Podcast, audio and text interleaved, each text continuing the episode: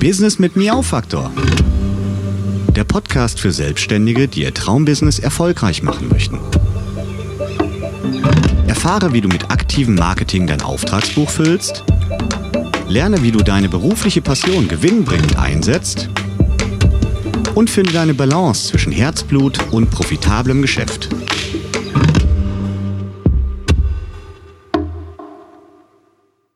Hallihallo zu einer neuen Folge Business mit Miau-Faktor. Ja, es ist nicht nur eine neue Folge, es ist auch eine neue erste Folge und zwar aus der Reihe Herzblut-Business zu Besuch bei.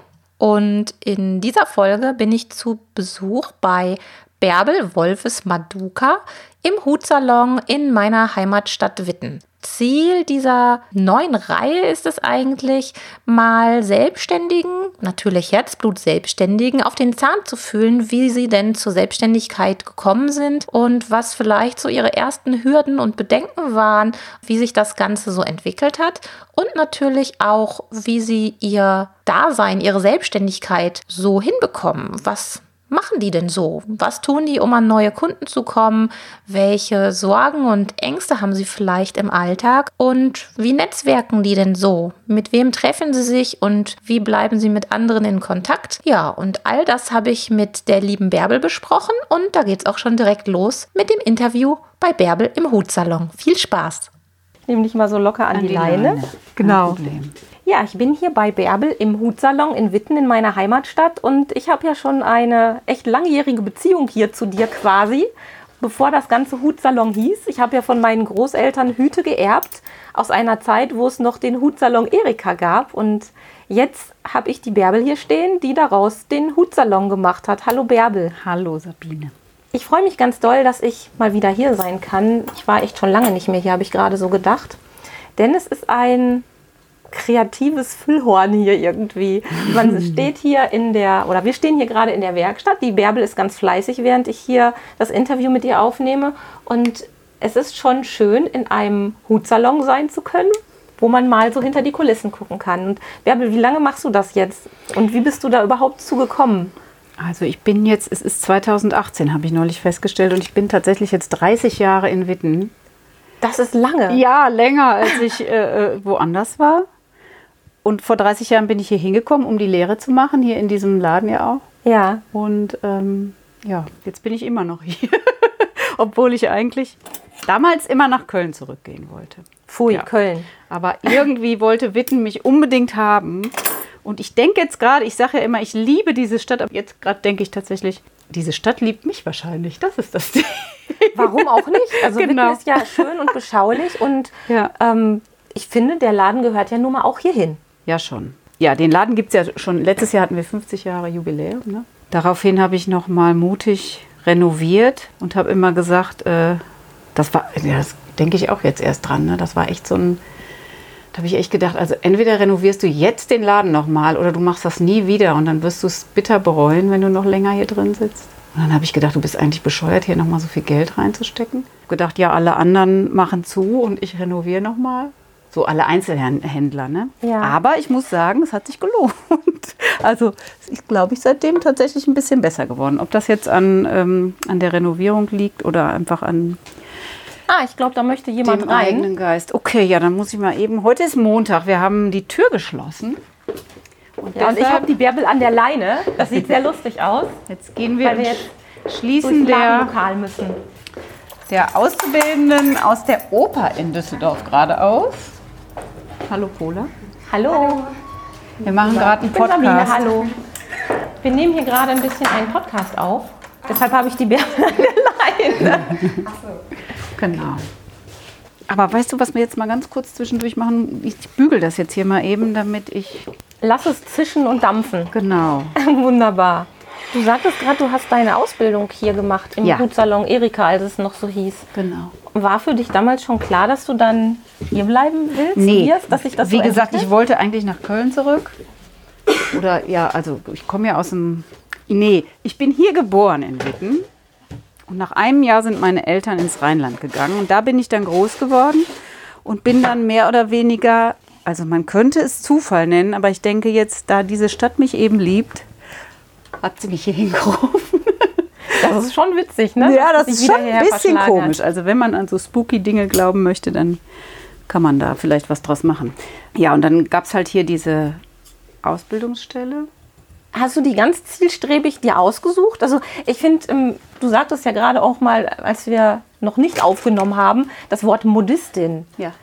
Das ist das echte Wort, deine Berufsbezeichnung, ne? Genau, die, die echte. Berufsbezeichnung dafür. Genau. Ich würde ja sagen, du bist Hutdesignerin oder Hutmacherin, aber richtig ist Modistin. Modistin, mittlerweile darf man auch wieder Hutmacherin sagen. Das durfte man eine Weile nicht, weil es noch zusätzlich den Beruf des Hutmachers gab. Das ist aber in, mittlerweile alles zu einem verschmolzen. Mir ist ehrlich gesagt mittlerweile das, Mo- also das Hutmacher oder Hutmacherin lieber, weil Mo- mit Modistin können ja immer noch nicht viele Leute was anfangen. irgendwie. ja, also ich, wenn, also wenn ich dich nicht kenne, würde ich auch nicht. Würdest du es auch nicht wissen, genau. Nee. Und viele sagen dann auch noch, Nudistin, was ist das denn? Sehr schön. Ja, schön, Sehr schön. Aber da gibt es wenigstens immer ein paar Lacher noch dann dabei. Ja, genau. Jetzt habe ich aber deine Frage wieder vergessen. Du bist hier im Hutsalon Erika quasi gelandet, Ach, genau. um die Ausbildung zu Ja, ja, machen. ja, ja, genau. Und ich frage mich, wie du darauf gekommen bist. War das so ein, so ein Wunsch von dir, dass du immer gesagt hast, ich finde Hüte so toll, ich möchte gerne lernen, wie das geht? Nee, eigentlich nicht. Also ich glaube, ich fand Hüte schon toll, weil es gibt viele Kinderfotos von mir, also wo ich so ganz klein bin, zwei oder drei, wo ich immer Hüte, überall habe ich Hüte auf. Und das erzähle ich immer, leider gibt es die nicht mehr. Ich hatte ja eine knallrote Prinz Heinrich Mütze aus Lackstoff. Das ist aber speziell. Ja. Aber die gibt es leider nicht mehr und ich glaube, da gibt es auch kein Foto von. Also ich habe wohl schon Hüte gemocht und ich habe dann aber nach dem Abi irgendwie erstmal ein Jahr lang Praktikum, alles Mögliche gemacht und dann wurde klar, ich will auf jeden Fall irgendwie was mit Klamotten machen. Dann habe ich eine Schneiderlehre gemacht und die damals, ähm, weil es ja kaum Ausbildungsstellen gab, im, in einer Schule in Bonn gemacht, also außerbetrieblich und die, ähm, da musste man dann immer Praktika in den Ferien machen, in den Schulferien.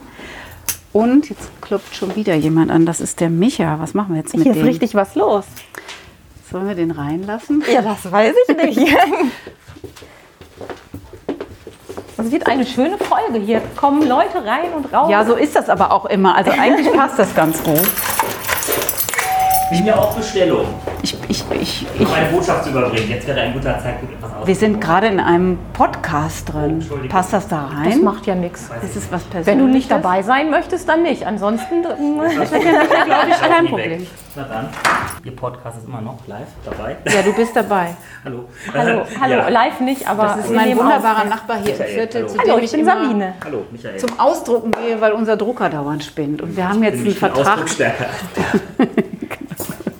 Aber das zeigt, glaube ich, hier das, das Netzwerk ganz Ja, schön von wunderbar. der Ecke, wo also der vor allen Dingen mit befindet. Micha. Das ist meine Lieblingsnachbarin. Eine von 200. Ja.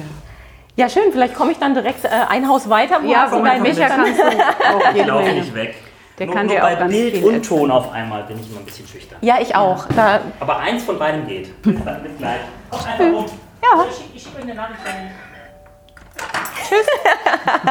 sehr schön.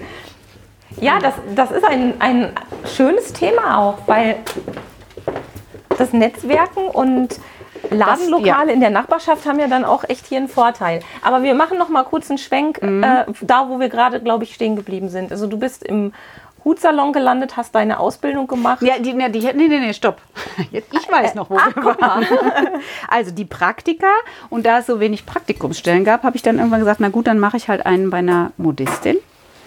Und das hat mir so gut gefallen, dass ich gesagt habe, jetzt will ich nicht mehr, äh, ich wollte eigentlich Gewandmeisterin werden und ans Theater gehen und vielleicht noch Kostümbild studieren und solche Geschichten. Dann habe ich gesagt, nö, ich werde Hutmacherin. Und dann habe ich eine Lehrstelle gesucht, hatte tatsächlich drei zur Auswahl. Und hier hat es mir am besten gefallen. Und dann habe ich gedacht, hier bist du auch geboren, gehst du wieder hin zurück. Deshalb bin ich in Witten. Und auch immer noch in diesem Laden, weil ich den dann irgendwann übernommen habe. 96. Das ist ja auch eigentlich eine ganz gute Basis, wenn man bedenkt, dass viele gar nicht mehr so mit dem Hut was zu tun haben oder mit Hüten was zu tun haben. Und ich glaube, jeder, der aus Witten kommt, weiß, an dieser Stelle gab es schon immer Hüte. Ja, Ja, ganz stimmt. praktisch eigentlich. Ja, ja, genau, das ist gut. Ja. Ja, und die, die nicht aus Witten kommen, kommen wissen aber auch mittlerweile, hier gibt es Ja, also der Laden ist schon, glaube ich, so ein bisschen weiter auch bekannt als nur hier im näheren Umkreis. Wir haben auf jeden Fall viel Kunden auch von, von weiter weg. Es Was- gibt ja auch nicht mehr wirklich, also in Essen gibt es noch eine Kollegin, aber ansonsten gibt es nicht mehr so viele. Was war denn für dich ein Beweggrund, dass du damals gesagt hast, ich mache jetzt damit weiter und zwar in Eigenregie und ich mache mich selbstständig? Weil ich von vielen weiß und auch von mir selbst, die Überlegung, sich selbstständig zu machen, das ist ja schon ein großer Schritt irgendwie. Ja, und das war schon auch, ähm, also das war ein bisschen reingestoßen sozusagen. Ne? Also ich wollte das eigentlich nicht, wie gesagt, ich wollte eigentlich zurück ähm, nach Köln am liebsten. Und was, was ich da jetzt genau, also da wo, wollte ich irgendwie eine Stelle finden, was jetzt wahrscheinlich auch nicht gerade, also ob man die dann da gefunden hätte, sei dahingestellt. Aber das hat sich dann so ergeben, weil die Gesellin, die, also eine der Gesellinnen, die hier damals gearbeitet hat, da gab es noch zwei Gesellinnen, die wurde schwanger und dann ähm, passte das genau, dass ich dann nach meiner Gesellenprüfung hier als Gesellin anfangen konnte. Und dann habe ich gesagt, ja gut, dann mache ich das. Und deshalb bin ich überhaupt hier geblieben. Und dann sollte die andere Gesellin irgendwann diesen Laden übernehmen, als die Chefin dann 65 wurde. Und die ist aber kurz vorher abgesprungen und ist woanders hingegangen. Und dann war äh, äh, große Aufregung. Und dann hieß es, äh, ja, Bärbel, dann machst du das doch jetzt. Und ich wollte das gar nicht. Also ich bin eigentlich so ein bisschen da reingeschubst worden. Ich bereue das aber gar nicht. Ich bin sehr dankbar. Wie lange hat das gedauert, dass du dich so in die Rolle einfinden konntest? Jetzt nach der, also nach, der Übernahme. Nach der Übernahme. Weil ich kann mir vorstellen, Richtig lange. Also das hat, das hat ein bisschen, es hat Schwierigkeiten so ein bisschen gegeben, auch weil äh, die damalige Chefin auch immer noch wieder hier, die wohnte hier in der Nähe ne, und kam dann auch immer rein. Und in dem Moment war ich dann immer sofort wieder die, eigentlich sogar die Auszubildende irgendwie. Ja, die klar. übernahm dann immer gleich wieder das Zepter. Ähm, aber irgendwann haben wir uns so, also dann haben wir so einen richtigen Cut gemacht und ab da ging das. Und dann habe ich den Laden umbenannt. Der hat ja noch zehn Jahre, ähm, zehn Jahre hat der noch der Hutsalon Erika geheißen, was ich ja immer total cool fand. Ich fand ja diesen Namen so cool. ja, ich auch. Ne? Und das viele äh, Logo auch. war auch sehr süß. Genau, und das diese kleinen das- genau. Einnähetiketten in den Ja, Nieten, ja. die ich so aus meiner Und Kindheit das, das kenne. Schild draußen, diese, diese Leuchtreklame, die hatte ja so einen wunderschönen Schriftzug, irgendwie so einen ganz schönen 60er Jahre. Also ich fand das alles großartig.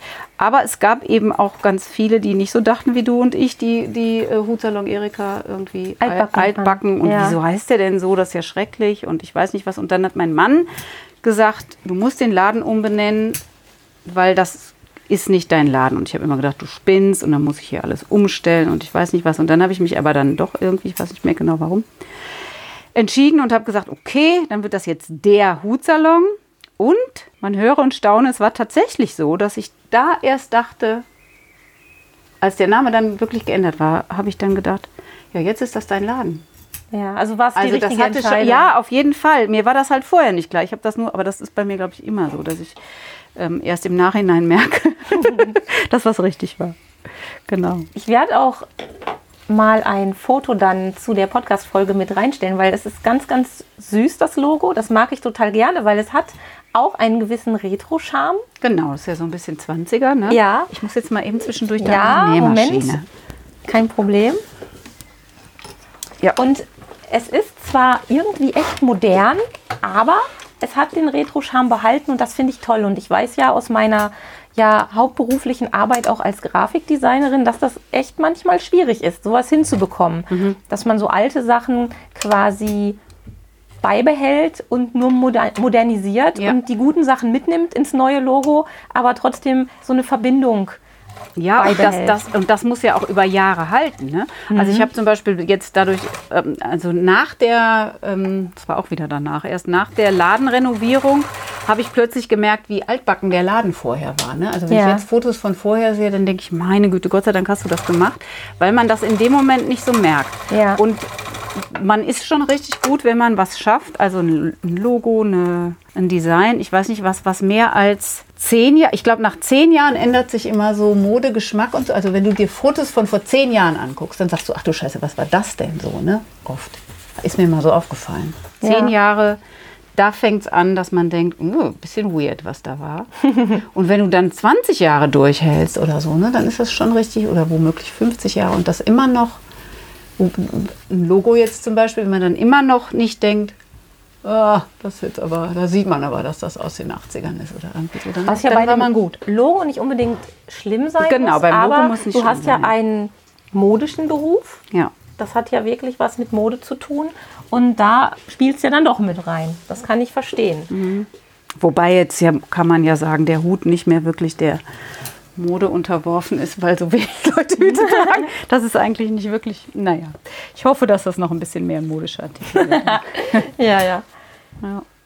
Wenn du an die Zeit zurückdenkst, als dieser Moment da war, dieser Tag da war, wo du den Laden übernommen hast, was ist dir da besonders in Erinnerung? Was war das, wo du am meisten Herzklopfen und Bedenken hattest? War das so das auf eigenen Beinen stehen und dass du so realisiert hast, Mensch, jetzt bin ich für alles selbst verantwortlich. Wenn jetzt keiner kommt und keiner meine Hüte will, dann war es das jetzt. Also ich kann mich erinnern, als ich meinen Motorradführerschein gemacht habe, meinen 80er-Führerschein, da war das alles ganz leisure und ganz lustig und dann hatte ich mein erstes Motorrad und als ich dann das erste Mal ganz alleine losgefahren bin, habe ich so gedacht, verflucht, jetzt bin ich total verantwortlich, wenn ich jetzt, jetzt kann ich auch einen Unfall bauen Ja. und bin dann schuld, wenn Und ich kann nicht mehr sagen, das war die Mama. Genau, und kann nicht mehr sagen, ach, da Ja. Mhm. ist mir was passiert, sondern dann bin ich schuld.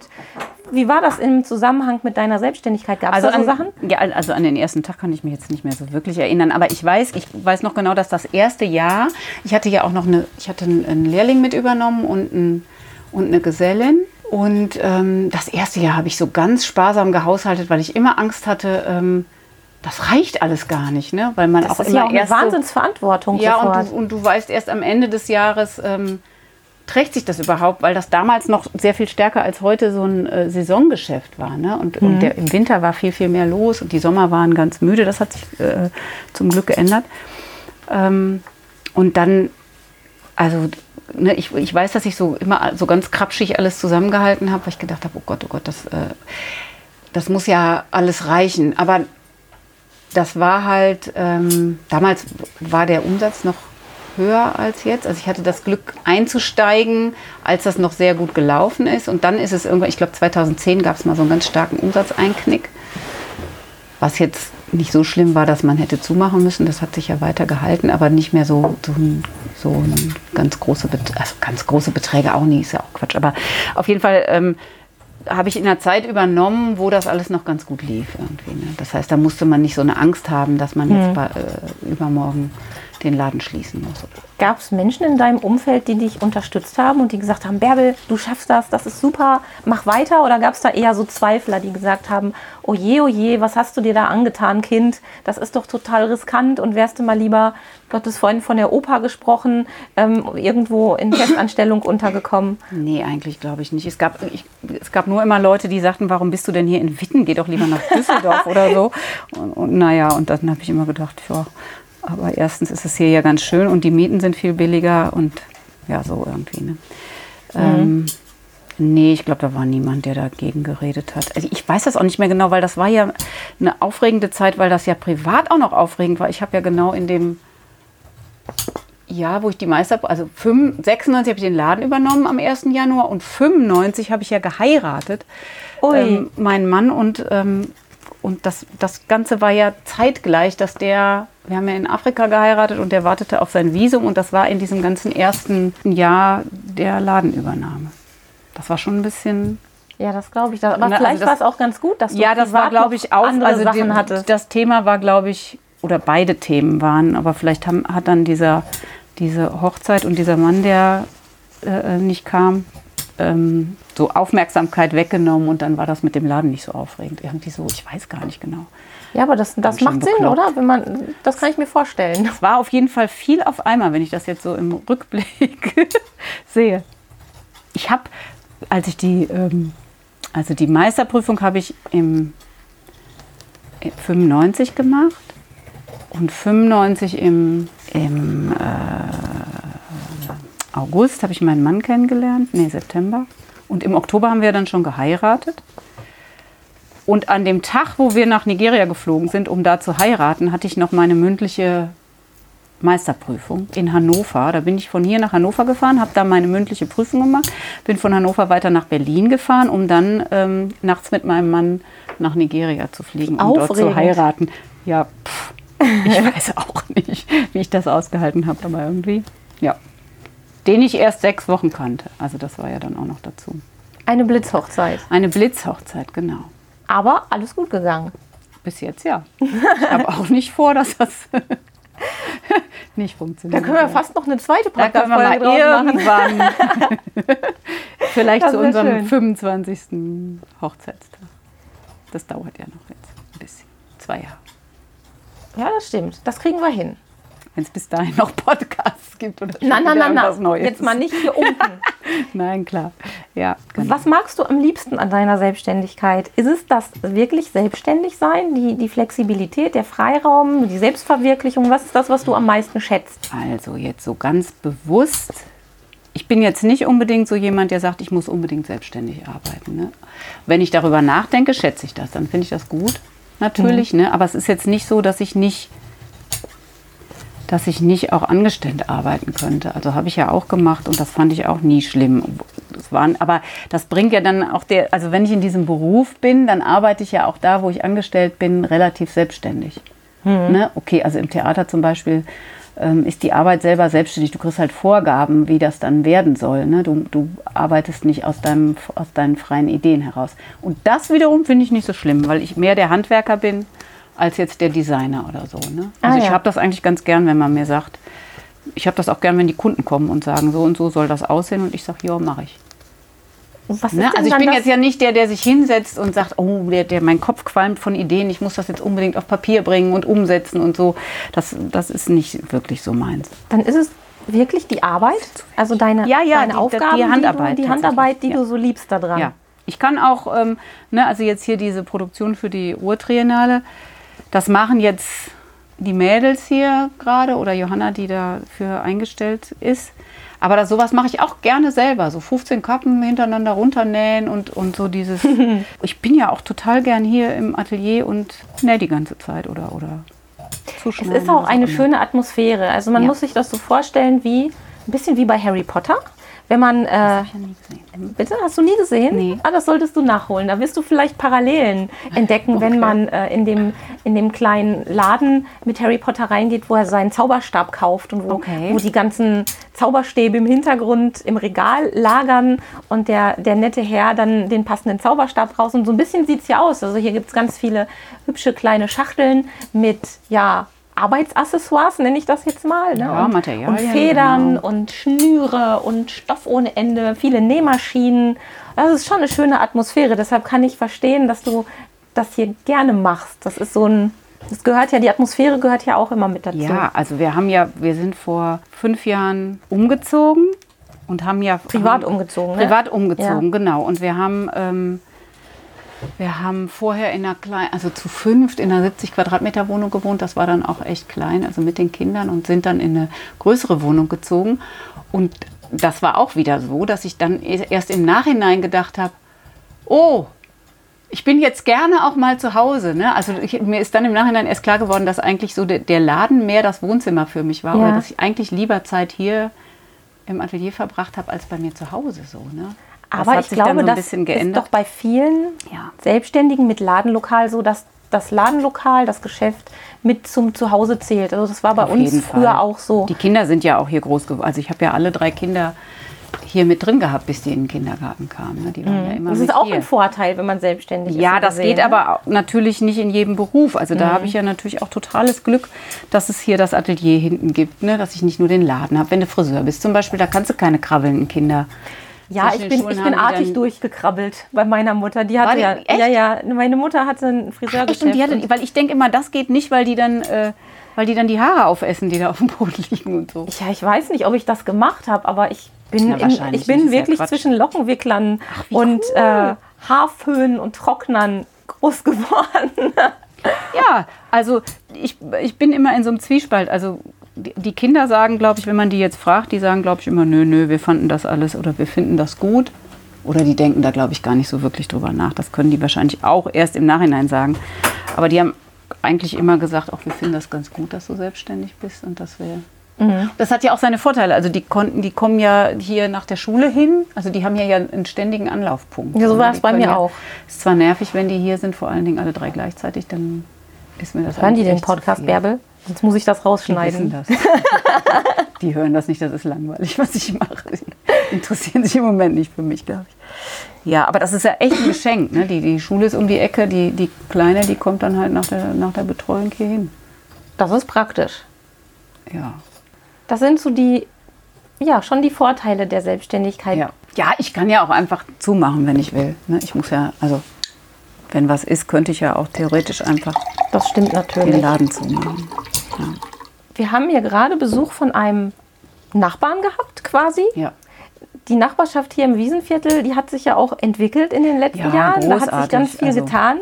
Wie wichtig ist das für dich als Geschäftsfrau? Ja, großartig ist das. Also ich weiß nicht, ob du dich erinnerst, aber ähm, als die Zeche Zollverein Zeit war, da die Ja. ne, und die Schmuckladies da und da gab es ja tatsächlich mal eine Zeit, wo ich, wo wir überlegt haben, nach Essen zu ziehen. Ne? Wir wollten ja nach Katernberg ziehen irgendwie. Das war schon. Weil da das Netzwerk besser gewesen wäre. äh, weil mein Mann einen Afroshop in Oberhausen hatte. Und der ist immer gefahren. Ne? Der Ah, ist immer gut, 50 das ist Kilometer hin Strecke. und zurück. Und dann hat er gesagt, können wir nicht nach Oberhausen ziehen? Dann habe ich gesagt, nee, in Oberhausen werde ich auf gar keinen Fall einen Hutsalon aufmachen können. Also ist jetzt auch nicht schlechter als Witten, aber hier war ich ja nun schon. Ne? Also da- das wird dann nicht funktionieren. Und dann war die, die, das, der Kompromiss dann eben nach Essen und dann da dann mache ich einen Laden in der Zeche auf. In dem Gebäude, wo die Schmuckleute sind oder waren, Ja. gab es ja noch ein Ladenlokal. Also für vorne. diejenigen, die nicht aus dem Ruhrgebiet kommen, die Zeche Zollverein ist ein Kulturzentrum, kann man es fast schon Mhm. nennen. Ne? Also Museum, Kulturzentrum, Dreh- und Angelpunkt für ganz, ganz viele Veranstaltungen. Und es gibt dort eben auch Ladenlokale. Ja, das war damals ja so im Aufbau. Ne? Und dann Ja. gab es dieses eine Lokal und ich habe mir das schon alles großartig vorgestellt. Habe da dauernd mit den Leuten äh, äh, gesprochen, bin auf irgendwelche Treffen da gegangen, damit ich mich da irgendwie so reinmogeln konnte. Und ähm, eigentlich waren die mir auch ganz wohl gesinn, gesonnen. Und dann hatten wir schon ähm, wir haben uns dann da schon irgendwie die Häuser angeguckt, wo wir wohnen wollten. Wir sind in der Grundschule gewesen, um uns die anzugucken. Ich hatte einen Kindergartenplatz für den Caleb, der war da gerade drei. Der, die, der, da ist direkt ein Kindergarten an der Zeche sozusagen. Das war auch eigentlich alles, ich habe mir das wunderschön ausgemalt. Wups, hat aber nicht funktioniert. Und ein Jahr später war dann auch der Afro-Shop zu. Also, und dann. Ah, also eine ne? Fügung. Eine Fügung, kann ich tatsächlich so sagen. Ja. Und dann, jetzt weiß ich nicht mehr, wann das war.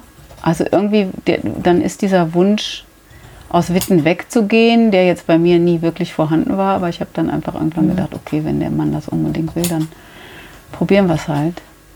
Der ist dann eingeschlafen. Und dann kamen die Autokennzeichen wieder zurück, ne? Für die kleinen Städte. Also Ah, ja, ja. ich ja, weiß ja. nicht mehr wann. Doch, das muss auch Das stimmt. 2013 Witten oder hatte so ja mal das sein. Kennzeichen Ennepetal und ist Genau. dann irgendwann wieder zu WIT Und dann durfte man gewechselt. WIT ja. nehmen. Dann kriegten wir, äh, hatten wir einen Unfall, kriegten ein neues Auto und haben gesagt, so jetzt nehmen wir das neue Kennzeichen. Das Und neue Alte. Das neue alte, genau. Und wieder war es so, dass mit diesem Buchstaben diese Stadt unser, also so, ne, die, ich hatte so das Gefühl, ach, Wieder ein Stück näher. jetzt ist das wirklich unsere Stadt. Und dann habe ich so auch so richtig angefangen, das hier zu lieben. Gleichzeitig hat sich hier das Viertel so entwickelt, ne? Mhm. großartig. Also es ist wirklich sehr, sehr schön. Also in meiner Kindheit war hier nicht wirklich viel los. Ich bin ja hier auch lang zur du Schule gegangen. Wittenerin bist, das wusste ich gar nicht. Echt nicht? Ja, wusste ich, habe ich vielleicht vergessen. Das Bitte, ja bitte, nichts. bitte. ja doch, ich bin, ich Wo bin, bist du denn? Also hier in der City oder? ja, ich bin direkt hier in der Innenstadt aufgewachsen. Nein. Quasi zwei Straßen weiter von dir. Nein, in Ja. welcher Straße? Bergerstraße. Ach komm. Ja. Und deshalb bin ich auch hier. Das heißt, du bist auch in den Kindergarten gegangen. ja, ich bin auch, ich bin in den Kindergarten, gegangen, auch in Witten. Ja, ja. Bergerstraße. Mit, was hat die Oma immer gesagt, wie die hieß? Tante, Meine hieß Tante Waltraud. Tante Waltraud. Ja, Tante Waltraud. Genau, die Lydia immer erzählt. Ja, guck mal. Tante Ja, da war- Waltraud war die großartige Kindergärtnerin. Absolut, ja. Ja, und äh, da bin ich dann irgendwann mit meinen Eltern woanders hingezogen und dann wieder hierher zurückgezogen. Aber wir waren hier immer im Umkreis.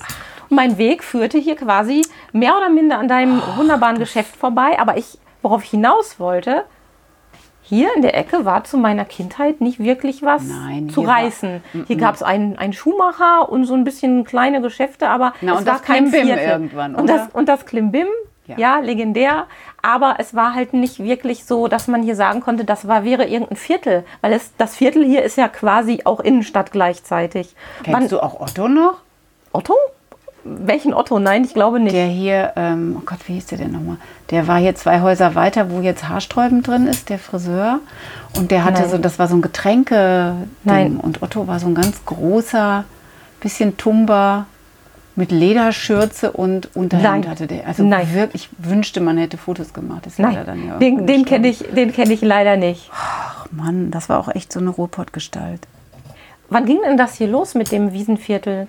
Also so für dich, dass du auch sagen, sagen würdest, da habe ich gemerkt, hier tut sich was. Hier, Na, da- hier bewegt ja, sich richtig was. Das kann man eigentlich ziemlich genau festlegen. Das war, als die Stellwerker, also Kulturverein, Stellwerk, äh, junge Leute, die so einen Kulturverein aufgemacht haben, das Stellwerk. Und die hatten dann hier um die Ecke, ähm, wo jetzt die Piraten drin sind, ein kleines Kulturbüro sich aufgemacht. Kultur, wie haben die das denn nochmal gemacht? Kulturverein? Ach, egal. Auf jeden Fall haben die da angefangen. Erst habe ich das gar nicht kapiert, was wollen die eigentlich und so. Und dann haben die aber angefangen mit Viertelarbeit.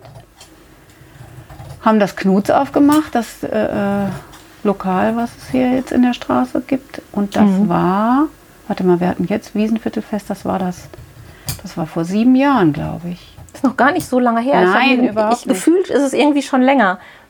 fünf, sechs Jahre oder sieben Jahre, das kann ich jetzt nicht ganz genau sagen, aber nicht lange, also jetzt in den 2010ern sozusagen. Und die Leute, die hier ihre Geschäfte immer noch betrieben haben, ohne großartig zu netzwerken, wie sind denn die damit umgegangen? Wie bist du damit umgegangen? Hast du dich gefreut? Das, ja, voll. Also ich habe das ja erst nicht verstanden. Dann, dann ähm, ne, das waren eigentlich der Philipp Assauer und der Waldemar Riedel und der Gabriel Schunk. Das waren so die Köpfe davon. Und die haben dann irgendwann gesagt, wir machen jetzt ein, wir wollen jetzt hier ein Fest machen. Das war eigentlich so das erste, wo wir so mehr in Kontakt gekommen sind.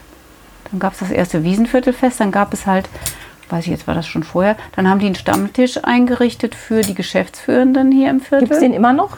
Den gibt es immer noch. Also es hat sich alles so ein bisschen verändert. Es gibt den Verein, den Verein gibt es nicht mehr, das Stellwerk, aber es gibt den Wiesenviertelverein, weil wir gesagt haben, wir, ne, die Stellwerke haben gesagt, wir können jetzt nicht mehr weitermachen, ähm, weil die Pläne, die die hatten, nicht funktioniert hatten. Haben. Da könnte man auch noch mal einen Podcast drüber machen, weil das ist auch eigentlich alles eine sehr interessante Geschichte. Und was das Schöne war, war, dass die das hingekriegt haben, dass Vernetzung entsteht. Also man kannte sich hier natürlich vorher untereinander. Also man wusste, da gibt es den Laden und da gibt es den Laden und der gehört dazu im besten Fall und hat sich Guten Morgen gesagt oder so, aber man hat nicht wirklich was miteinander zu tun gehabt. Und jetzt sind wir aber alle untereinander verbunden, also wir, mehr oder weniger so. Und Da kommt dann schon mal jemand rüber, so wie gerade, und ja, sagt Micha Hallo. ist natürlich jetzt der, der, der äh, verkauft ja auch Stoffe und der, der, wir sind natürlich. Aber der Michael ist, ähm, ist sowieso hier, ich sage immer, der ist Facebook analog im Viertel, weil der, der kennt jeden und der vernetzt alle. Also das ist so ein Vernetzer wirklich, der, der kennt jeden und der verbindet alle, der ist in jedem, fast in jedem Verein drin und so weiter. Also Facebook ist ein schönes Stichwort. Was bedeutet das Internet und Facebook für dich? Du bist ja da auch vertreten, aber ich glaube ganz anders als ich zum Beispiel. Und wir haben da vorhin ja schon vor dem Podcast ein bisschen drüber gesprochen, wie sich alles so entwickelt mit dem Internet und der Präsentation und wie wichtig eigentlich auch das persönliche Netzwerken ist. Würdest du sagen, ich würde es jetzt mal vermuten, dass du so antwortest, dass das persönliche Netzwerken für dich und auch für deinen, deinen Beruf, für dein Geschäft wichtiger ist? Oder ist, hat das Internet überhaupt eine Rolle für dich? Spielt das eine Rolle für dich? Doch, auf jeden Fall. Also ich, wenn ich jetzt so zurückdenke, ist auch eigentlich das persönliche Netzwerken immer wichtiger, auch für den Laden. Ne? Also weil du, du stehst ja, ähm, also wenn du so ein Geschäft hast oder eine Kneipe oder irgendwas, wo du mit Leuten zu tun hast, dann steh, also macht ja deine Persönlichkeit total viel aus. Es geht ja, ich würde jetzt mal sagen, vielleicht sogar 50 Prozent um die Person, die dahinter steht. Jetzt hier, nee, weiß ich, weiß ich nicht. Aber es geht nicht nur um das Produkt, was du verkaufst, sondern es geht um den, der das verkauft. Also die Leute kaufen dich immer ein Stückchen mit. Und über das Internet, machst, machst du da irgendwas? Hast du schon mal. Naja, wir haben, wir haben halt eine Facebook-Seite. Das haben damals mich aber auch hier die vor ein paar Jahren meine Auszubildenden zugezwungen sozusagen. Ich wollte das, ich wollte eigentlich nicht zu Facebook gehen und jetzt bin ich da aber irgendwie und nutze das eigentlich auch privat recht viel. Ähm, das wird ja aber ist jetzt im Moment auch nicht mehr das richtige Medium wirklich. Also in unserer Altersklasse geht das noch, ne? aber die jungen Leute sind bei Instagram, glaube ich, mehr. Da bin ich nicht so ganz, da bin ich auch vertreten, aber nicht so flüssig. Podcasts mache ich auch noch keine. Kann vielleicht noch kommen. Kann noch also, kommen, Wenn du da genau. Fragen hast, melde dich. Aber auf jeden Fall, es läuft ja ganz viel übers Internet. Ne? also du nutzt Und ganz ja. normal das Internet wahrscheinlich auch mal, um was zu bestellen. Vielleicht Ja. auch mal, um Kundenanfragen zu beantworten. ja, auf jeden Fall. Also Kunden, wobei da geht, das geht mehr über WhatsApp jetzt tatsächlich. Das. Aber da muss der Kontakt ja schon irgendwie da sein. Genau, ne? da die müssen dich, die müssen schon dich da ja schon sein. haben. ja, aber über, ich glaube, die Leute finden mich über Facebook. Die finden mich natürlich auch durchs Internet, über Google. Da sind wir schon, dadurch, dass es so wenige gibt, an, da muss Mhm. Ja. ich nicht viel für tun, um da oben an erster Stelle zu stehen irgendwie. Aber das Persönliche ist einfach relevant, weil du das auch ein Stück weit in deinen Hüten mittransportierst. Ja, und weil ja hier, also ich habe ja keinen Internet-Shop. Ne? Vielleicht richte ich mal einen ein, nur um einen zu haben, aber Hüte kann man jetzt nicht so richtig gut über, übers Netz verkaufen. Also wenn man sich richtig viel Mühe gibt, vielleicht doch, aber dafür fehlt mir einfach die Zeit. Ich muss ja Hüte machen, dann kann ich nicht Hüte verschicken und wieder zurückschicken und, und äh, solche Sachen. Das wird echt schwierig. Ähm, das heißt, die Leute kommen hier hin und es entsteht ein persönlicher Kontakt. Und ob die dann wiederkommen, hängt ja ganz viel an diesem persönlichen Kontakt. Also es hängt an dem Produkt, was die kaufen natürlich, aber auch an der Person, die ihnen das verkauft. Ob man dann wiederkommen will. Ne? Weil wenn jemand einem doof kommt, dann will man da ja nicht wieder hinkommen. Das ist ja normal. Also geht einem ja selber auch so. Machst, Und- du, machst du Lust auf Hüte? Ach, das ist jetzt eine gute Frage. Für mich persönlich würde ich sagen schon. Also wenn ich an dich denke, wir, manchmal sehen wir uns ja auch selten zwar auf irgendeinem schönen Kunsthandwerkermarkt, dann denke ich schon immer, ach, ich könnte ja, ich habe ja schöne Hüte von dir und Kappen, die könnte ich mal wieder aufsetzen. Aber so aktiv machst du das nicht? Nee, aktiv mache ich das, glaube ich, nicht so. Also dafür bin ich einfach viel zu. Ja, man könnte natürlich ganz andere Sachen machen irgendwie. Ne? Das fehlt mir auch ein bisschen in unserer Branche. Es gibt tatsächlich so einen so einen Verband, die haben grottig schlechte, wirklich peinlich schlechte Grafik, die man nicht, also die, ne, die gibt es irgendwelche Flyer, die will man aber gar nicht verteilen, weil die wirklich nicht gut sind. Und da Sowas würde man, ja, da würde man sich echt wünschen. Ich habe die zerschnitten zu, zu Zetteln, die man dann brauchen kann. Ich finde es jetzt nicht. Nee. Ach egal, weiß nicht, aber es ist wirklich nicht gut. Und dann will man das nicht. vert- Also da würde ich mir wünschen, dass es eine. Sowas was mache ich selber nicht so wirklich. Ne? Also ich würde mir wünschen, dass es irgendwie Leute gäbe, die so den Hut grundsätzlich. Das könnten ja so könnte so ein Verband besteht aus den Großhändlern zum Beispiel auch. Ne? Da würde man sich wünschen, dass die, also die werden mittlerweile auch besser mit ihren Katalogen und so. Das wird alles ein bisschen hipper. Aber da würde man sich tatsächlich wünschen, dass die da mal einmal was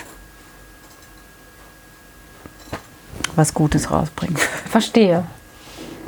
Wenn du nach Hause gehst, bist du dann sofort in deiner privaten Welt oder nimmst du auch im Kopf deine Hüte mit nach Hause und tüftelst da noch weiter an irgendwelchen Modellen, die du vielleicht für irgendeine Theateraufführung, für die Oper oder so machen musst, wo du dann vielleicht doch kreative Herausforderungen oder vielleicht auch handwerkliche Herausforderungen lösen musst. Ich versuche das zu vermeiden ähm, und ich habe, glaube ich, zu Hause auch noch zu viel um die Ohren. Also ich nehme tatsächlich manchmal wirklich äh, äh, ganz praktisch Dinge mit nach Hause, weil ich dann da noch ein bisschen mit der Hand weiternähe, wenn ich, also ne, so Sachen, die ich nebenbei machen kann. Also dann quatscht man halt oder mit den Kindern oder guckt was oder und kann dabei noch was nähen. Ne, dass ich nicht jetzt hier die ganze Zeit noch im Laden sitze. Ja. Ist aber auch nicht so oft, aber schon mal, ne, wenn es eng wird, dann mache ich das zu Hause. Dann wache ich manchmal nachts auf und mir fällt sowas ein und ich denke, wie mache ich das, aber nicht bewusst. Also ich setze mich jetzt nicht zu Hause hin und ähm, versuche dann da noch irgendwie was zu machen. Meinst du, das liegt am Handwerk selbst, dass es vielleicht leichter ist, eine Grenze zu ziehen, als in Berufen, die viel mit Internet, viel mit Computern zu Ja, tun haben? natürlich. Ja, und es ist so, dass also die Sachen, die ich am Internet machen müsste, das hat sich jetzt so ein bisschen verschoben, weil ich so ein, weil ich seit drei Jahren oder wie lange ein Smartphone habe. Vorher hatte ich das nicht. Dann habe ich halt das, was am Internet gemacht werden muss, abends zu Hause gemacht. Ne? Dann habe ich da ein, zwei Stunden vor dem Computer gesessen. Also es ist schon ein bisschen gefährlich mit den ganzen Auf Gerätschaften. jeden Fall. Ne? Und das macht man jetzt hier immer so blöd zwischendurch, gefällt mir eigentlich gar nicht. Aber dafür sitze ich dann aber zu Hause nicht mehr da dran. also hat Vor- und arbeite. Aber Nachteile. ja, irgendwie muss ich das nochmal hinkriegen, dass man das besser. Also es geht eigentlich nur darum, sich zu disziplinieren und vielleicht hier zu sagen, so um zwei habe ich eine Stunde, wo eh Mittagspause ist, wo ich mich jetzt mal mit dem Internet beschäftigen kann und nicht eben so zwischendurch. Ne? Wenn du eine neue Idee brauchst für dein Geschäft, für Werbung, für irgendwas, was machst du dann? Gibt es irgendeinen Ort, den du dann besuchst? Ich zum Beispiel gehe sehr gerne in die Kinderbuchabteilung von einer Buchhandlung. Das Okay. ist so mein, mein Inspirationseckchen, weil ich irgendwie durch die ganzen bunten Bilder und so auf neue Idan Gedanken und Ideen komme. Hast du da auch sowas, was du machst? Nee, ich glaube, das sind immer auch Menschen. Also zum Beispiel jetzt die, also ich lasse mich immer alles in alles so ein bisschen, ich bin nicht so initiativ eigentlich, glaube ich. Also in allen Dingen. Ne? Zum Beispiel diese Ladenrenovierung hat hier ein Freund angestoßen. Ne? Der dicke Bremer, der ist ein bisschen bekloppt, aber der sagt dann, äh, Bärbel, du musst jetzt mal den Laden renovieren. Das muss hier alles ganz anders aussehen. Ne? Und dann muss ich mich erstmal so ein bisschen bekneten lassen und dann irgendwann sage ich, ja, okay, das machen wir. Und dann gibt es noch fünf Leute drumherum, die da irgendwie ein bisschen mithelfen. Und ich, eigentlich bin ich ein Teamworker und äh, die Ideen entstehen gemeinsam. Ne? Das heißt, du würdest Ich bin jetzt nicht so jemand, der am Reißbrett sitzt und sagt, so und so und so und so und so und so soll Ja. das aussehen, sondern es entwickelt sich immer alles. Durch die Materialien, die ich in die Hand kriege, Mhm. durch die Leute, mit denen ich zu tun habe, durch die Auszubildenden, mit denen ich rede, so irgendwie. Das heißt, wenn du jetzt irgendwas zu lösen hättest, dann würdest du dich wahrscheinlich erstmal an dein menschliches Umfeld wenden. Ich würde mit jemandem reden, genau. Und wenn ich das nur jemandem erzähle, ne, und dann gibt es da Leute, die, mit denen geht das besser. Meine eine Ex-Auszubildende, die letztes Jahr Prüfung gemacht hat, das geht ganz gut mit der, der erzähle ich dann einfach, was gerade so los ist. Und während ich erzähle, komme ich auf Ideen. Das finde ich auch gut, das mache ich auch gerne. Also ich brauche auch manchmal nur jemanden, der da sitzt, den ich zutexten kann. Ja, das, dann also- komme ich, dann komme ich meistens schon ein Stückchen weiter. Dafür braucht man Leute. Zum Beispiel mit meinem Mann geht das gar nicht. Der kann ja, also der hält das nicht aus, wenn ich so viel rede, aber ich brauche also, d- das geht, glaube ich, aber vielen so. Ich weiß nicht, ob das frauenspezifisch ist. Ich habe mal irgendwo gelesen, dass das so ist. Ähm, aber ich weiß nicht, ob man das noch sagen darf heutzutage. Ob das, was frauentypisches ist, egal. Auf jeden Fall geht es mir auf jeden Fall so, dass ich über das Reden besser denken kann. Also wenn ich rede, entstehen bei mir Ideen, dann kann ich Dinge ordnen beim Reden, auch wenn sich das jetzt für meinen Mann zum Beispiel völlig unzusammenhängend und unstrukturiert anhört, aber für mich Ja, klärt das auch so. vieles. Ne? Also Absolut. es- da- dafür, ich muss nicht, ich kann mich nicht hinsetzen und überlegen, das funktioniert nicht. Wenn, dann muss ich aufschreiben, also schreiben geht noch. Das Ja. alles hinschreiben. Also auf, das muss auf jeden Fall raus. Das stimmt, aufschreiben ist auch gut. Da kann man auch Gedanken sortieren. Genau. Kann man Also auch nochmal zur Seite legen und nochmal neu im Kopf ansetzen. Funktioniert das nicht bei mir. Wenn du an andere Menschen denkst, die jetzt an, in der Situation sind, sich selbstständig machen zu wollen, würdest du aus der heutigen Sicht hier und jetzt sagen, Selbstständigkeit ist toll, mach das, denk dir was Tolles aus und gib Gas? Weil wenn man da schon drüber nachdenkt, ist man Ja. eh eher jemand, der in der Selbstständigkeit gut aufgehoben ist? Oder würdest du da eher sagen, das Risiko ist doch ziemlich hoch, je nachdem, was du dir da so ausdenkst, bei deinen Kindern zum Beispiel. Wie, wie fändest du das, wenn die sich selbstständig machen würden? Würdest du da sagen, yippie, mach? Beides glaube ich irgendwie so. Also ich glaube, dass es sehr Typfrage tatsächlich ist. Ne? Also dann, man muss dann schon Biss haben. Also ich glaube, das Wichtigste ist, dass man wirklich eine Begeisterung hat und überzeugt von dem ist, was man da macht. Dann funktioniert das auch alles. Ne? Also wenn du von deinem Produkt oder von dem, was du machst, selber total überzeugt bist und das deine Ja, Leidenschaft absolut. ist, dann auf jeden Fall selbstständig machen, weil alles andere wird dich nur behin also wird dich nur einschränken. Ne? Und du wirst das auch verkaufen können. Also das, ich merke das gerade hier. Ich, ich fahre jetzt gerade auch so ätherische Öle ab. Das ist so ein Networking, äh, Net, Network Marketing. Ne? Das habe ich, so wie Tupper oder so, das habe ich schon ein paar Mal, so, mit so ein paar Sachen haben wir das schon mal immer so angegangen. Mit so Produkten. Ich weiß nicht, ob du dich da überhaupt auskennst. Ist auch wurscht. Aber ich habe bei, de, bei dem Produkt, habe ich jetzt gesagt, ich bin davon selber so angefixt und so überzeugt, das kann ich auch anderen Leuten irgendwie empfehlen oder weitergeben oder so. Ne? Und das lässt du so einfließen in Ja, die ja, das, das fängt jetzt gerade erst an. Das, äh, mal gucken, ob Aha. das was wird. Das wollte, ich, das wollte ich auch gar nicht jetzt hier äh, breit treten, sondern nur, weil ich da, da habe ich gesagt, wenn ich das selber richtig gut finde, aber das ist doch mit allem so, wovon man überzeugt ist, das kann man weitergeben. Und dann Das kann ich damit sein, auch ein, ja. dann kann ich damit auch ein Business anfangen. Ne? Ja. Und, und vielleicht, also ich bin so gerade hier bei uns in Deutschland so ein bisschen zwiegespalten, weil es ist einfach echt nicht leicht, also es wird einem nicht leicht gemacht, sich hier selbstständig zu machen. Du hast ja sofort einen immensen Kostenberg vor dir. Du musst. Krankenkasse bezahlen, du Ja. musst Versicherung bezahlen. ne? Also du hast ja schon Fixkosten sofort am Anfang von 1000 Euro oder so. Die musst du ja immer erst mal reinkriegen. Und die Bürokratie Und ist die auch Bürokratie nicht ist einfach. unheimlich schwer. Ja. Und wenn man da nicht so sich disziplinieren kann, da sind wir wieder bei der Disziplin, dann wird es sehr, sehr schwer. Ne? Ja, und ich habe jetzt einfach ne, äh, hier so ein Lädchen um die Ecke, die hat zugemacht, weil das Fin- Finanzamt bei ihr vor der Tür stand. Ich habe einen Bekannten, der da ist, da verlangt das Finanzamt jetzt mal eben, weil der irgendwelche äh, Flüchtigkeitsfehler in, der, in seiner Buchhaltung hat, dann werden da 25 Euro verlangt bis zum äh, 25.000 Euro verlangt bis zum Ende des Monats und lauter solche Sachen. Und das ist so demotivierend und ich das da also da geht bei mir echt die Hutschnur hoch. Sehr schön. Ja, weil das ist so unfair, weißt Ja, du? So kleine ja. Betriebe, die ein scheiß Schwarzgeld machen können, kannst du nicht. Hm. Kannst du gar nicht. Du musst da deine Kosten bezahlen. Wie willst du denn das machen? Ne? Ja. Die werden dann rangekriegt, während die Dicken mit den Milliarden laufen gelassen werden. Hallo, da wirklich, das ist wirklich was, wo ich mich richtig drüber aufrege. Das ist dann ja die Schattenseite der Selbstständigkeit hier bei uns in Deutschland mit unseren Bedingungen. Und wir sollten, ne, wir sollen, sollten doch den Leuten Mut machen. Mhm. Und das muss mit vereinfachten Bedingungen sein.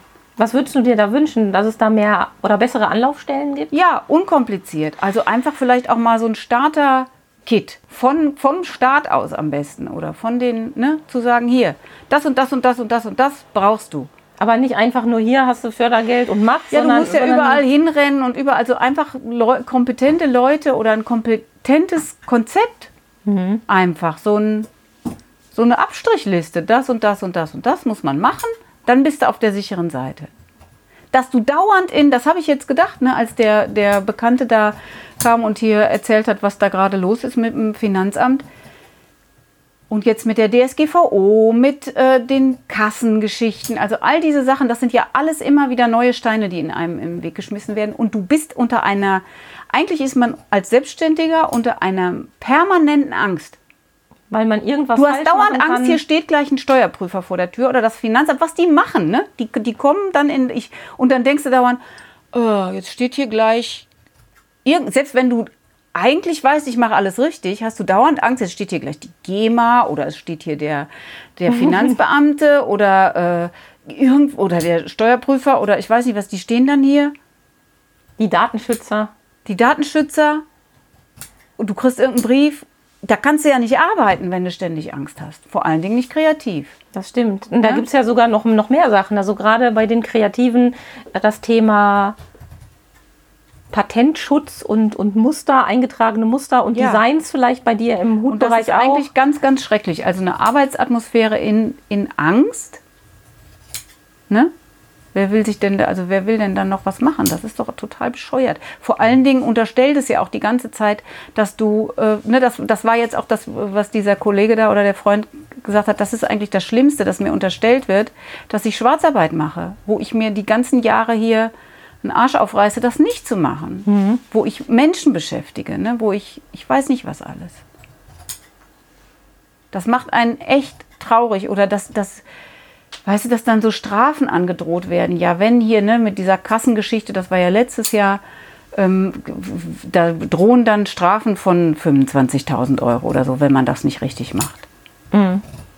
Ja gut, dann mache ich eben zu. Das ist, da bleibt mir ja nichts anderes mehr übrig. Das heißt, eine Familie rutscht in Hartz IV, ein Ausbildungsplatz geht verlo verloren oder zwei.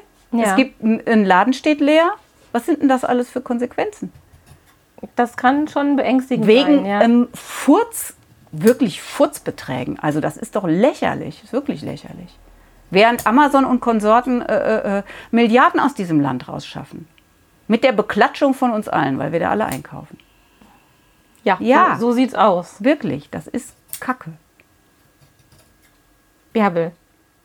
Bärbel ist jetzt Schlusswort. Bärbel ist jetzt entrüstet. Ich bin jetzt sehr entrüstet. Das kann ich So ein verstehen. Mir und das ist auch meine Arbeit nicht. Und weißt du, und dann machst du einfach weiter, weil du den Job so liebst, ne? Und weil du eine Steuerberaterin hast, die immer sagt, ja, beruhigen Sie sich mal wieder, regen Sie sich nicht auf. So eine. Steuerberaterin haben wir auch, Ja. die das auch sagt. Und ich glaube, das ist ganz, ganz wichtig, dass man gute, zuverlässige Berater an seiner Ja, wo du Seite weißt, hat, wenn was ist, dann dass die für, dass die für einen da ein. sind. Und wenn, wenn das dann nicht der Fall ist, ist das auch nicht schlimm. Aber bis dahin hast du das beruhigende Gefühl gehabt und kannst dann äh, entspannter arbeiten. Irgendwie so, ne? Das heißt also, persönliche Beziehungen, so mal abschließend, sind einfach sehr, sehr wichtig für die Selbstständigkeit. Das Umfeld, was man sich aufbaut und dann eben das Netzwerk an kompetenten Menschen, die das so ein Stück weit mittragen können, damit man nicht dauernd nur Sorgen hat wegen Ja. irgendwelcher Einschränkungen, Gesetzesänderungen oder was auch immer. Das würde ich auch so unterschreiben. Also das sehe ich ganz genauso. Ja. Also das ist für mich jetzt auch extrem wichtig, weil ich so ein, also ich bin so ein Menschenmensch. Ich bin schon gern mit Leuten zusammen.